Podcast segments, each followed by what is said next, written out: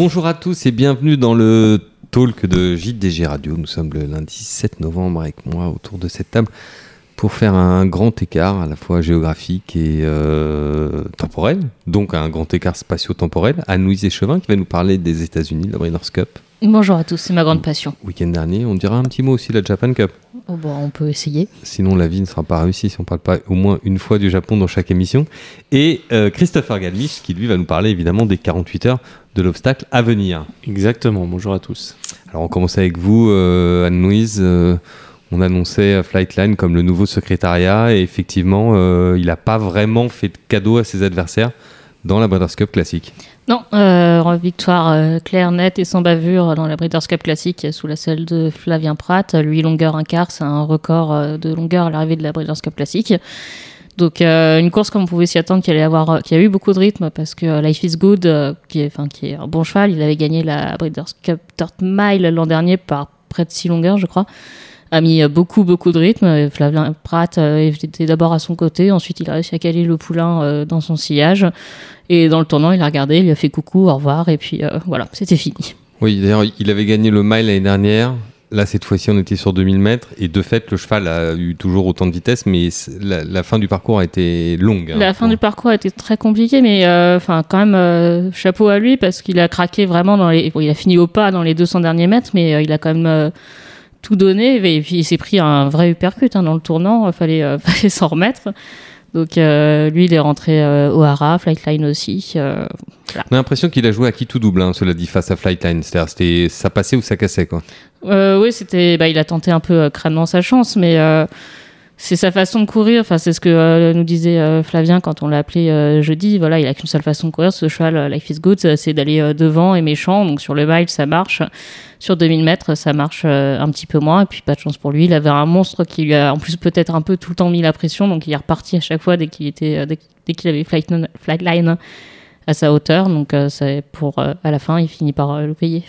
Avant de revenir sur Flightline, parce qu'il y a encore des choses à dire évidemment sur lui après, un petit mot sur Epicenter, qui était l'opposition euh, chez les books et, au Paris Mutuel américain à, Flightline. Ouais, Epicenter qui s'est euh, accidenté euh, dans la ligne d'en face. Donc, euh, j'ai plus le terme exact de sa blessure, mais il a été opéré dimanche. Il est en convalescence. Pour la carrière de course, évidemment, ça s'annonce mal, mais les, enfin, les pronostics a l'air bon pour une carrière des talents. Et pour autant, est-ce que pour les courses américaines, dont on le sait, il y a eu beaucoup de problèmes ces dernières années, on va pas remonter jusqu'à 8 Bells ou d'autres, mais euh, est-ce que c'est pas quand même dans la plus grande course américaine de l'année, avec le Kentucky Derby, qui est la Breeders' Cup classique, est-ce que c'est quand même pas embêtant d'avoir une fois de plus un, un cheval qui casse? Euh, si, c'est embêtant. Euh, après, bon, le cheval est, enfin, voilà, le cheval, ils ont tout fait pour le sauver, donc euh, c'est quand même. Et ils ont réussi ils ont réussi. Après, ce que je vais dire, c'est assez horrible, mais en fait, la grosse différence, c'était dans, c'était dans la ligne d'en face, c'est que euh, bah, on l'a pas vu. Donc, on a eu des cas de- d'accidents dans la Breeders' Cup classique qui étaient vraiment dans la ligne droite, en face du public, euh, filmés. Là, c'est vrai que j'ai pas, enfin, sur les réseaux sociaux, j'ai pas vu passer beaucoup de d'énervement de la part de la part des activistes. Il y en a peut-être eu, mais peut-être moins relayé parce que en fait, on n'a pas vu le cheval du tout s'accidenter vu que la caméra était concentrée sur euh, Life is Good et Flightline qui étaient détachés de à peu près 20 longueurs. Donc là, c'était plutôt pour parodier avec un très mauvais jeu de mots, les chevaux se cachent pour mourir. Bon, le, le cheval, euh, c'est un titre américain, mais le, le cheval n'est pas mort d'ailleurs. euh, non, le cheval n'est pas mort. Non, Euh, On s'en réjouit. je crois que Steve Asmussen, euh, qui était son entraîneur, il a été vu en train de euh, vraiment euh, faire un courir euh, peut-être plus vite encore que Flightline pour rejoindre euh, son cheval. euh, quand il a vu qu'il était accidenté, voilà, il a été, euh, il est tout de suite monté dans l'ambulance et ils ont tout fait euh, tout de suite pour euh, pour le sauver. Enfin, assez logiquement, bien entendu. Donc euh, donc le cheval, euh, le cheval va bien. Évidemment, on peut regretter qu'il y ait un accident. C'est, ça arrive. Malheureusement, c'est vrai que ça arrive souvent dans la classique. Exactement. Flightline, maintenant parlons un peu d'avenir. Ça a été un ovni en piste. Là, il entre au hara. Ouais. Évidemment, il suscite euh, un énorme appétit. Euh, oui, il entre au Hara. Alors, euh, après, est-ce qu'on doit être content qu'il rentre au Hara dès maintenant? Ça, je, je sais pas. C'est, il rentre au Hara, il a couru euh, que, enfin, que six fois Six quand fois même. seulement. hein. Six fois, oui. Rappelons qu'il a eu un problème assez important. Qui a... Oui, ça a arraché toute la cuisse euh, dans les stalles de départ à deux ans, donc la carrière de deux ans a été compromise. Après, il a couru euh, à trois ans. Euh, il a eu un petit pépin en début d'année de 4 ans qui l'a retardé, donc voilà, il rentre à Hara euh, avec seulement euh, enfin, six sorties. On peut comprendre, notamment quand on voit ce qui arrive à Epicenter, on peut comprendre bien entendu qu'on a envie de pas prendre de risques et de l'envoyer au haras. Euh, c'est vrai qu'il y a tout de suite les comparaisons avec euh, un cheval à la secrétariat, etc. Euh, Peut-être pour le côté démonstratif, oui, mais est-ce qu'il va rester dans le... Je suis pas certaine qu'il restera dans le cœur du grand public américain comme secrétariat, parce qu'avec six courses, en fait, le public américain l'a probablement découvert dans la classique. On leur a offert un champion en disant regardez ce secrétariat, et puis bon, bah c'est fini. Effectivement, là, on est loin, euh, Christopher, des longévités qu'on connaît, euh, notamment dans votre sport préféré, l'obstacle. Oui, oui, oui, mais moi j'ai trou- trouvé c'est un peu bizarre de tout de suite euh, dire c'est le meilleur cheval de, de, l'histoire des courses. Enfin, je veux dire, déjà, ça c'est un peu galvaudé. Il y a tellement de bons chevaux, on peut pas les comparer, tous les mettre sur une ligne. Mais en plus, quand on voit ce qu'a fait Secrétariat, la longévité qu'il a eue, comme on, disait avec Anouilh ce matin, il court aussi sur le gazon. Enfin, il a gagné la triple couronne. S'il y avait eu la Breeders' Cup classique à l'époque, il l'aurait sûrement gagné au moins une fois, voire deux. Donc euh, voilà, comparer Secrétariat avec ce cheval-là. euh, Bon, là, alors là, nos, nos auditeurs doivent se dire, mais les gars de Jour de Galop, ils sont tombés sur la tête. Qu'est-ce qui leur arrive Euh, Ils ont titré Fabien Pratt sur Secrétariat euh, la semaine dernière et en annonçant la montre du jockey français sur Flightline. Et maintenant, ils nous disent, non, en fait, c'est pas Secrétariat, mais qui Non, ose mais les comparer? Après, oui, c'est- mon avis sur ce cheval-là. C'est c'est bien, il a fait quelque chose de, de grand, mais, euh, mais voilà, c'est sûr que, comme disait Anne-Louise, il va peut-être pas rester euh, une éternité dans, le, dans les têtes euh, des gens. Même par rapport à un American Pharaoh, enfin, le problème de Flightline, c'est que, le problème, c'est son problème de santé à deux ans qui a certainement compromis une partie de sa carrière. Mais quand on a, euh, par exemple, un poulain, comme American Pharaoh qui gagne la Breeders' Cup classique, c'était déjà une star parce qu'il a gagné le Kentucky Derby. Euh, en étant annoncé comme un champion et un possible vainqueur de triple couronne, il a gagné la triple couronne. Donc à partir de ce moment-là, il a été vraiment euh, dans le cœur déjà, enfin, du grand public américain. Après, il gagne la classique euh, pour c'était sa 11e sortie, donc à la fin de son année de 3 ans.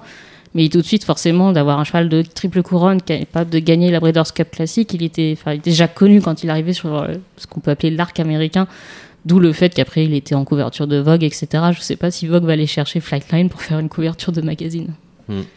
Mais immense cheval, bien sûr. Enfin. Oui, bon, c'est difficile de, c'est difficile de comparer, mais Secrétariat reste quand même, je pense, un peu plus mythique. euh, Ah, c'est une autre époque aussi, certainement. Ouais. Après, j'ai trouvé qu'il y avait un parallèle quand on voit les, les vidéos des Belmont Stakes avec Cham qui tente euh, son principal rival à l'époque de, de le titiller, qui, qui joue le tout pour le tout comme euh, Life is Good, et puis qui au final se brûle les ailes et finit euh, Mm. au pas. quoi. C'est un peu le, Mm. le parallèle quand on peut voir euh, grâce à YouTube euh, ou au film de, qui est toujours romancé parce qu'il y a du Disney dedans, mais, Mm. euh, mais qui est assez fidèle quand on regarde les vidéos des courses.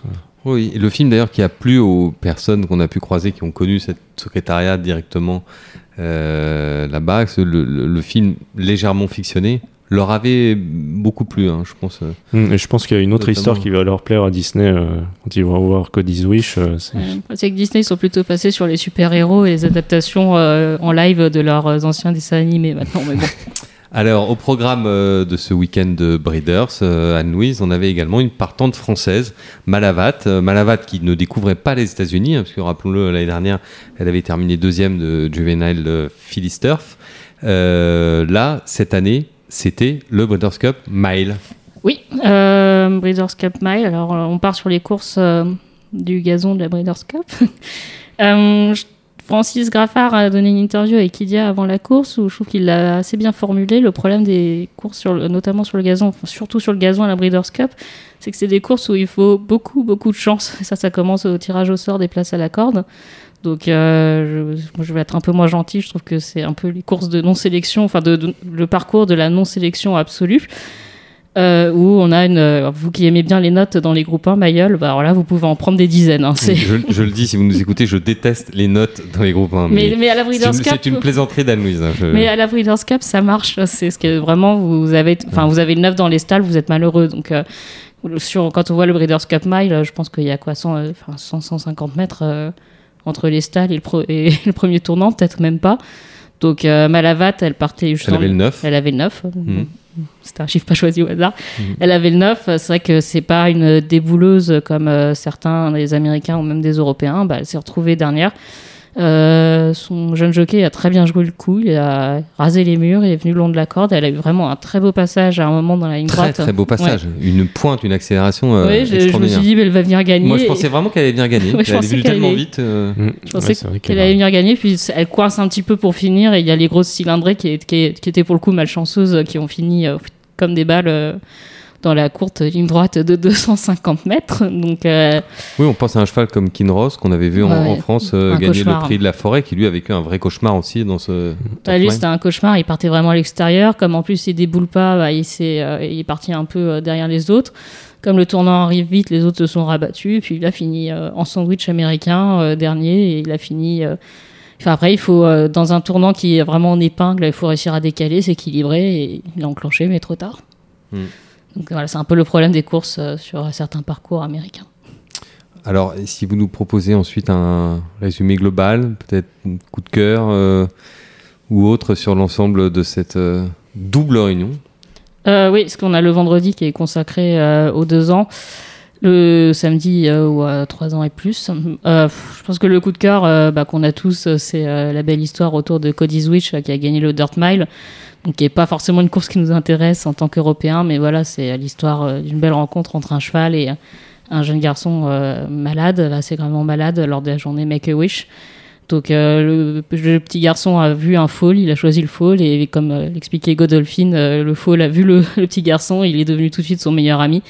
Et donc ce Cody Switch est, est nommé en, hon- enfin, voilà, en, hommage en au- hommage à ce, ce jeune garçon. Il a gagné la Dirt Mile et je pense que tout le monde a pleuré.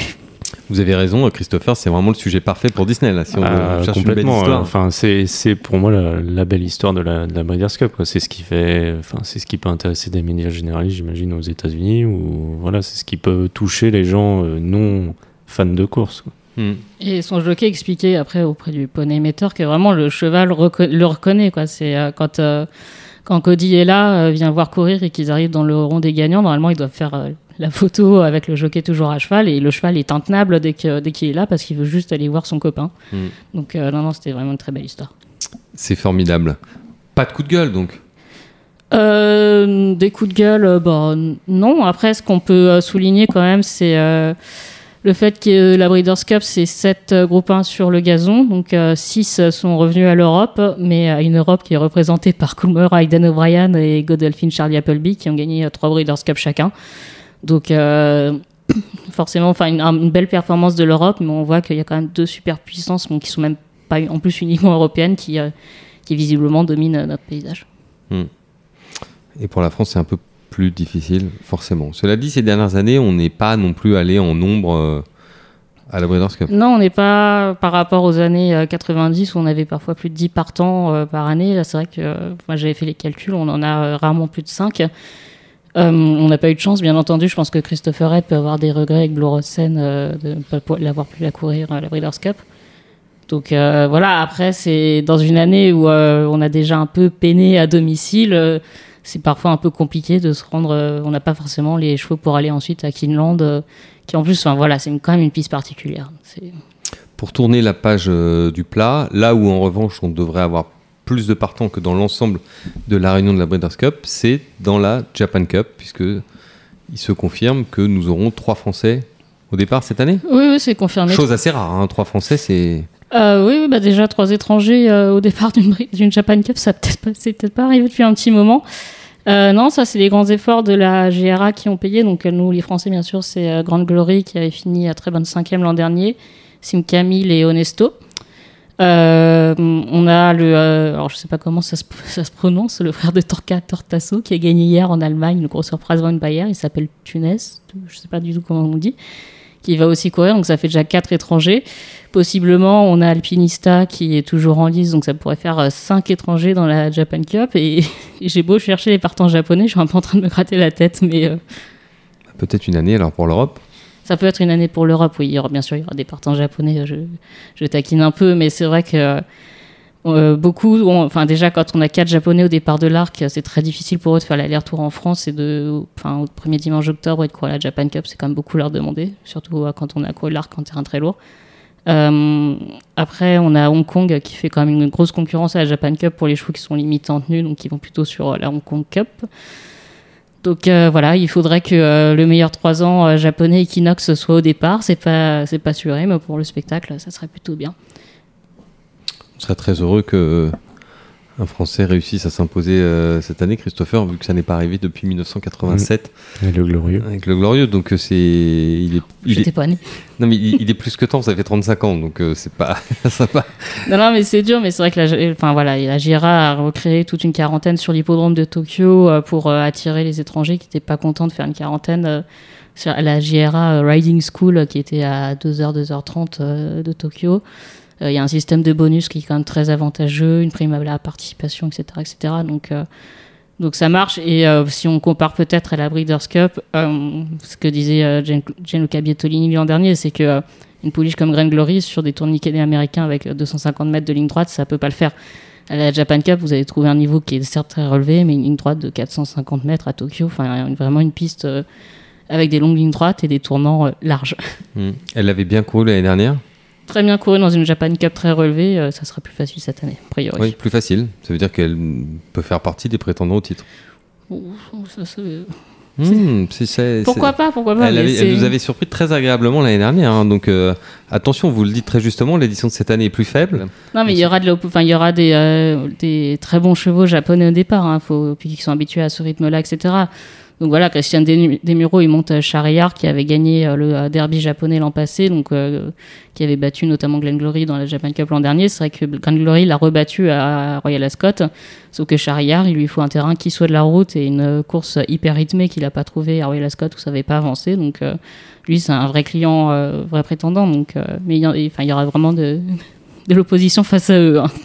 Très très bien. De l'opposition, Christopher, il y en aura aussi évidemment ce week-end sur l'hippodrome d'Auteuil. Alors, euh, disons-le pour ceux qui, ont vécu dans une grotte euh, ces six derniers mois, qu'après le grand steeplechase de Paris, après le grand week-end du printemps, le plus grand week-end de l'année en France, c'est celui des 48 heures de l'obstacle, qui a lieu à l'automne. Cette année, il a été décalé.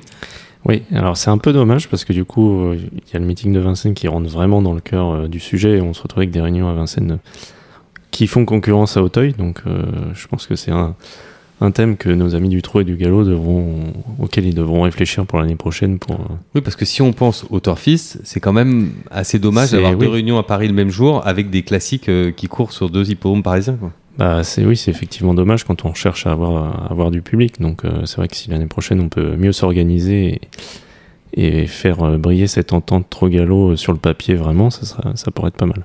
Bon, l'année prochaine, euh, le Trot et le Galop seront dans le même immeuble au Batignolles. Donc ils auront Ça le aidera. temps- à partir du printemps, donc ils, ils auront le temps de se coordonner Voilà. pour le programme de l'automne, Exactement. qui sera pas encore publié. Bon, redevenons un petit peu sérieux. Euh, évidemment, les deux gros morceaux, c'est d'une part le prix Laë Jousselin et d'autre part le Grand Prix d'automne, rebaptisé définitivement d'ailleurs prix Serge Landon Grand Prix d'automne, en hommage à, à Serge Landon qui a été président des STIP, qui a été président euh, également de, de France Gallo. Euh, on salue d'ailleurs ses, fils qui, sont, siègent actuellement à France Gallo. Selon la tradition, en tant qu'ancien président de France Gallo, on lui a donné donc un groupe 1 et c'est ce Grand Prix d'automne. Alors peut-être qu'on va commencer euh, euh, d'ailleurs avec lui puisqu'on parle de, on parle. Je, signale d'ailleurs pour les personnes qui nous écoutent que le jour de la course, il y aura un hommage spécial avec une vidéo qui sera diffusée sur les grands écrans euh, de l'hippodrome d'Auteuil avec un, texte qui rendra hommage à Serge Landon qui nous a quittés au mois de juillet, si ma mémoire est bonne, juillet 2022. Grand Prix d'automne, Christopher.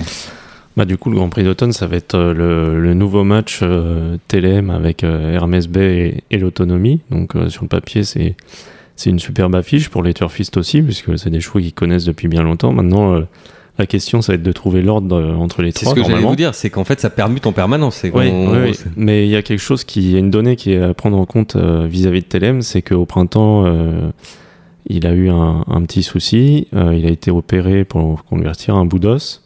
Et là, pour sa rentrée, euh, déjà ce qu'il a été capable de faire avec ce qu'il avait au printemps, ça montre sa classe. Et ce qu'il a fait pour sa rentrée, il a quand même gagné très facilement. Donc ça va être un sérieux client. Il peut parfaitement euh, prendre sa revanche sur, sur Hermès Bay.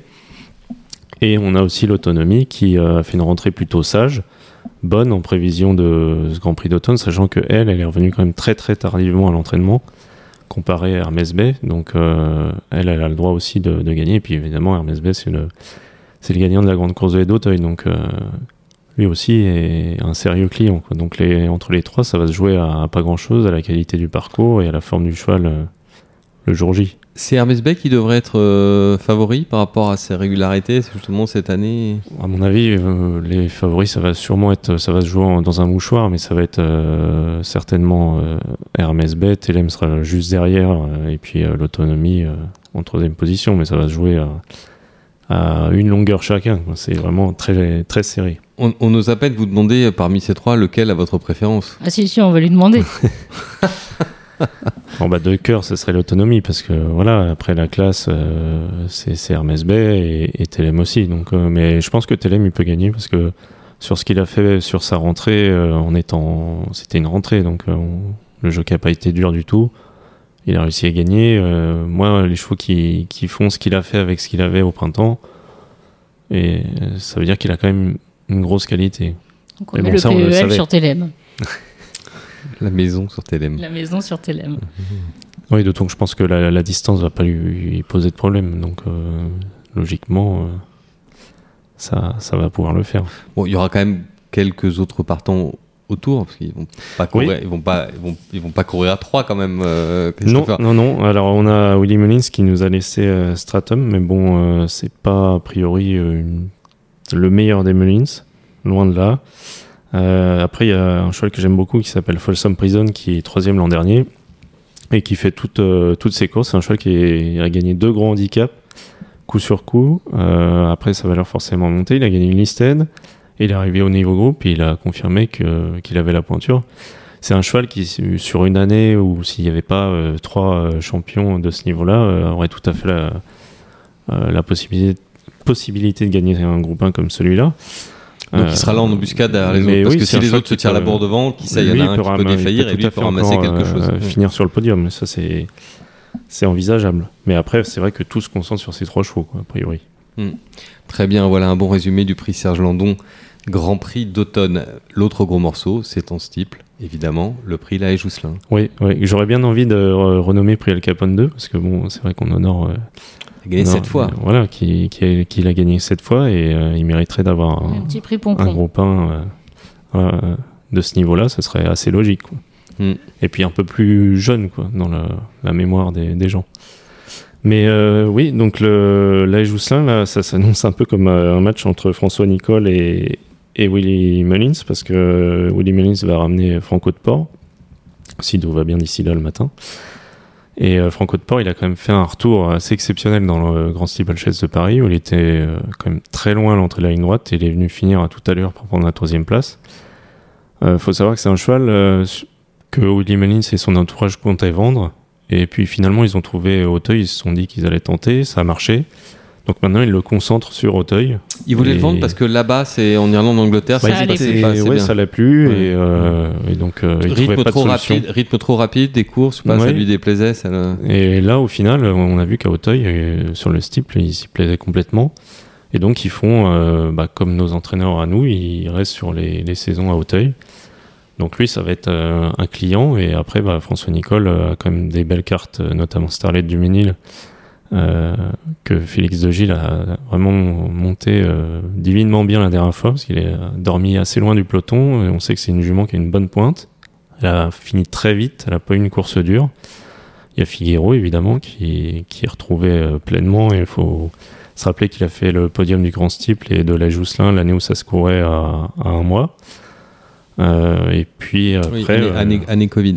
Exactement. Mm. Et puis un cheval que j'aime beaucoup qui s'appelle Nicoas, qui a beaucoup de braquets. Et lui, s'il pleut, que le terrain est bien gras, la distance euh, va être pleinement euh, dans ses cordes. Donc ça, ça pourrait être aussi une. Mais donc Franco de Port et Sarah. Duménil, deux attentistes. Ça Oui. veut dire que ça va être intéressant à suivre, ça, ça va être rigolo. Oh. Peut-être que certains vont essayer d'aller breaker devant. euh, Ouais, je pense qu'il y a des chevaux qui pas peuvent aller devant. Euh, Ouais. Poly Grandchamp, on l'a déjà vu aller devant. Euh, Happy Monarch aussi. euh, donc euh, Figuero est capable aussi de- d'aller devant. Donc euh, normalement, il devrait y avoir du rythme. Pas un rythme à l'anglaise, mais un rythme euh, normal pour, euh, pour la France. Ça va être très intéressant à suivre. Alors, ça ne ce ne sont pas les seuls grands rendez-vous du week-end. hein. Non, non, non, puisqu'on a trois groupes euh, samedi. Donc, euh, outre le, le Grand Prix d'automne, on aura euh, le Prix Congress, donc le Grand Style des 3 ans, et le, le Prix Bournosienne euh, rebaptisé Prix Magalhães Bryant, Arras Détroit en Prix euh, Magalhães Bryant.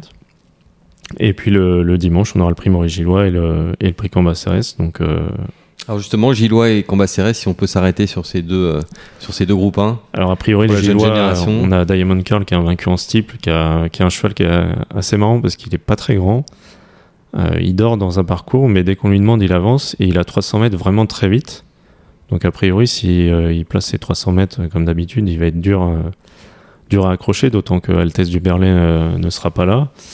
Et euh, parmi ses rivaux, euh, il y a une histoire qui est sympa, c'est celle d'Indivis, avec plusieurs jeunes copropriétaires qui sont des fans d'Auteuil, des fans d'obstacles et qui viennent à Auteuil depuis enfant et qui ont donc acheté Indivis suite au fait que le, le cheval avait été refusé par l'acheteur irlandais qui devait le prendre parce qu'il était alezan avec des grandes balsanes, donc ça, ça lui a pas plu. Mhm. Et puis bah, ce qui devait arriver arriva. Souvent, quand ça se passe comme Oui. ça, le cheval est bon. et, euh, et donc, le cheval a gagné un steeple à QPS. Euh, ensuite, il a fait euh, l'arrivée d'un bon steeple à condition derrière des, des chevaux de groupe. Et après, il a couru sa course devant. Il a fini troisième du pré-Orcada. Et c'est un cheval qui est en constante progression, qui fait pleurer ses, ses- son entourage et qui, qui donne de la vie aux tribunes à Auteuil. Euh, C'est ce c'est- jeunes d'ailleurs, pour en grande partie, sont originaires du centre-est. hein. oui, c'est ça. à a Nièvre, un- oui, principalement, hein, ça. oui. Mm. Et ils sont déjà de familles de course pour la plupart d'entre eux. Oui. Et c'est aussi une histoire de transmission entre la génération d'avant et leur génération. C'est de perpétuer ce, ce goût pour les courses. Donc euh, ça, ça pourrait être sympa de, de le voir, d'autant qu'il a euh, de le voir à l'arrivée. Mais moi, je- personnellement, je le vois à l'arrivée. Il, a- il a une vraie chance ce cheval-là parce qu'il est très très dur et euh, il a été respecté en début de carrière, donc euh, il n'y a pas de raison que qu'il fasse pas l'arrivée. Après, en ce qui concerne le combat CRS, bah, a priori, euh, le jumelé euh, euh, donc euh, Emmett Mullins et et puis Saint-Donat pour Hugo Mérienne, c'est le jumelé du, du Talouet 3, ça paraît assez solide.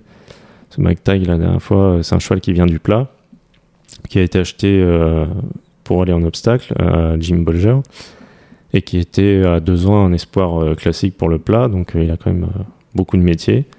La dernière fois, il a gagné très très facilement, euh, mais Saint-Donat, c'était quand même assez proche de lui, et James Rivley, son jockey, l'a respecté, donc euh, on peut espérer avoir un match retour.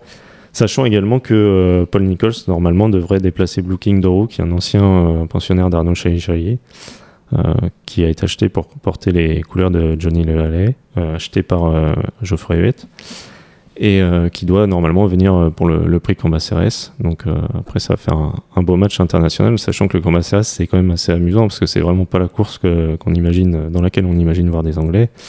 Le dernier, Oui, parce qu'on dit souvent que c'est pas la précocité, c'est pas leur fort, qu'ils laissent Non, les chevaux dans les prés plus longtemps avant de les bon. travailler. Mais Là, euh, je pense qu'il y a quand même un lien. Il y a McTighe qui a beaucoup de métiers à deux ans, qui est très dur, qui est quand même assez précoce. Et Emmett Mullins, il avait prouvé avec Fujimoto Flyer, qui avait gagné une listed à trois ans en, haie à Auteuil, qui savait y faire avec les, chevaux précoces.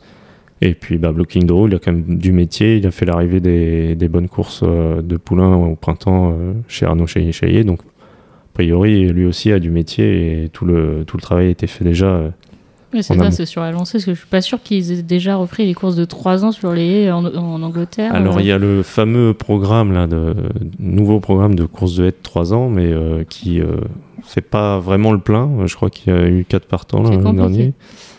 Donc euh, c'est pas vraiment leur, leur sport. Donc avant que ça rentre dans les mentalités et qu'ils se mettent à avoir euh, 15 partants dans des pelotons de 3 ans. euh, pendant ce temps-là, nous on dédouble hein, euh, les trois ans. hein. Oui, oui, oui. Non, c'est c'est vraiment pas leur sport. Ouais. Donc euh, c'est vrai que c'est étonnant de les voir, mais c'est des chevaux qui ont déjà du, du background derrière, du travail. Donc euh, ils y vont sur leur lancée. Et et- là, plutôt que de les mettre euh, au pré pendant euh, un an, deux ans, trois ans, comme ils le font d'habitude, là, ils se disent bon, bah, on y va. Ouais, voilà, tant, qu'il a le métier, euh, Mm. plutôt qu'après ça casse à, à 4 ans ou à 5 ans et puis qu'on le revoit pas avant 6 ou 7, euh, même si c'est jeune encore, 6 ou 7 en Angleterre. Autant profiter. Alors à mi-chemin entre votre passion, euh, Christopher, euh, pour l'obstacle et, et Anouilh, votre passion pour les ventes, oui, dites-le, confessez-le euh, devant nos auditeurs, vous êtes une passionnée des ventes. Après le magnifique week-end du Laë Jousselin et, et du Sergendon, on aura semaine à partir du 16, me semble-t-il, en chiffres, oui, c'est à partir du 16, la vente de Yearling orientée obstacle. Arcana, Deauville, un moment important dans l'année pour le, pour le marché de l'obstacle, Christopher. Bah là, on a tout, on a du yearling, on a du, du Oui. 2 ans, du cheval à l'entraînement. De... Et c'est vrai que. Euh, c'est pas une session voilà. élevage. Donc on a tout qui est représenté. On a aussi pas mal d'associations entre propriétaires français qui commencent à se, à se créer. Donc si ça pouvait se concrétiser aussi aux ventes, ça continue à se concrétiser, on va dire entre guillemets, ça pourrait être pas mal. Euh, parce qu'on en a besoin. Donc euh, c'est bien que le marché marche aussi avec des, des Anglais, des Irlandais, mais il faut pas oublier que nous aussi on a besoin de partants de chez nous. Donc il euh, faut aussi travailler, travailler là-dessus. Et pour le moment, ça a l'air de, de commencer à porter ses fruits, mais bon, il faut que la tendance se confirme la, la semaine prochaine. On peut être optimiste avant cette session 2022 bah, vu les profils euh, des chevaux qui sont en vente, euh, les pénigrés, et vu le, le marché actuel, euh, ne serait-ce que des chevaux à l'entraînement et leur prix, oui, on peut être optimiste. Après, ça demande confirmation. Très bien. Et eh bien cette semaine, Anne-Louise, pour en dire un petit mot, il y aura un goût de région, puisqu'on va avoir une très belle réunion à Toulouse, celle du Fil de l'air. Oui. On aura une belle réunion également à Marseille. On aura ce week-end parisien sur la butte euh, Mortemar. et avant à Compiègne avec euh, le, 11 Grand Cross et le, et le prix D'ailleurs, euh, à Compiègne pour le Grand Steep, c'était assez agréable parce qu'il faisait assez beau. Il y avait énormément de monde. Beaucoup de monde. Hein. Honnêtement, Beaucoup de monde. Pas vu depuis longtemps Compiègne aussi rempli. Donc là, c'est 11 novembre. Normalement, la météo devrait être fraîche, mais pas pluvieuse. Donc on peut encore attendre pas mal de monde à Compiègne. Donc un bon enchaînement dans la région parisienne élargie entre Compiègne et Auteuil euh, sur trois jours. Exactement, comme, comme avant où le week-end de l'obstacle était précédé par Anguin euh, pour lancer les, festivités. Hmm. Parfait. Anne-Louise, merci beaucoup. Mais c'est un plaisir. On vous retrouve dans Jour de Galop cette semaine? On essaiera. Quelques entretiens sur le feu Quelques entretiens sur le feu, oui. Vous avez lancé votre canne à pêche, enfin pas la canne à pêche, mais le bouchon Oui, j'attends de voir si ça va. Et puis on va essayer d'aller dans le métaverse euh, ce soir euh, pour euh, suivre la vente de 2,5% du breeding ride de Flightline. Donc les bruits disent qu'il estimait le cheval aura une valeur de 80 à 100 millions de dollars. Donc voilà, si, vous, si, vous, si vous avez quelques petits dollars à nous prêter, parce qu'on est un peu juste. Si tu faire ça avec euh, My Resource, euh, qu'on puisse mettre 5 dollars. Effectivement, et au programme également cette semaine euh, dans le Jour de Galop, une grande interview de Jean-Claude Rouget que nous avons réalisé ce matin avec Adeline à Gare Montparnasse. Il est en pleine forme, Jean-Claude. Il y a beaucoup de choses à dire. Il faut dire qu'il a fait une belle année, un nouveau cheval d'or sur son étagère. Oui, je pense qu'il est content. Je ne sais pas si Adeline était aussi en forme que lui euh, ce matin euh, à 8h30 à Montparnasse. J'espère qu'il lui a offert un croissant. Il lui a offert un croissant et un, thé. C'est gentil de sa part, merci. J'étais là, je peux, en témoigner. Hein, pendant que lui-même prenait un thé, moi je prenais un café. Vous savez tout sur nos habitudes alimentaires avec, euh, avec Jean-Claude Rouget, avec d'ailleurs somptueusement, c'est très drôle parce que, comme vous le savez tous, si vous êtes passé à Paris récemment, il est devenu totalement impossible de se garer dans Paris. Hein. C'est terminé l'époque où, on pouvait se garer. Donc là, nous avions rendez-vous dans une grande brasserie qui s'appelle l'Atlantique, qui est juste devant la, la gare Montparnasse. Et cette, cette, euh, cette brasserie est sur une, rue sur laquelle il n'y a pas de stationnement. En fait, il y a juste il y a un couloir de bus et puis euh, et Jean-Claude s'est garé carrément sur le trottoir devant la brasserie euh, très tranquillement et ce qui nous a beaucoup fait rire. un hommage à Robert Nataf ou je ne sais pas mais il y avait une vue d'accès sur le sur la voiture. Non mais on était on était on était juste derrière la vitre et devant on avait la voiture de de Jean-Claude. Et de fait, je pense que c'est la bonne stratégie. Donc, je, refile le tuyau à toutes les personnes qui nous écoutent. Au lieu de vous embêter à chercher une place dans Paris, garez-vous devant le restaurant, en plein milieu du trottoir. Et comme ça, vous serez totalement tranquille. Et comme nous a dit Jean-Claude, si jamais les policiers arrivent, bah, je sortirai en disant que je, je m'en vais. Quoi. Fug life. de, de, l'art de se simplifier la vie. Allez, on arrête de plaisanter. Merci à tous pour votre fidélité. On vous donne rendez-vous lundi prochain pour un nouvel épisode. Après euh, le magnifique week-end des 48 heures d'obstacle, un nouvel épisode du talk de JDG Radio. Et d'ici là, portez-vous bien.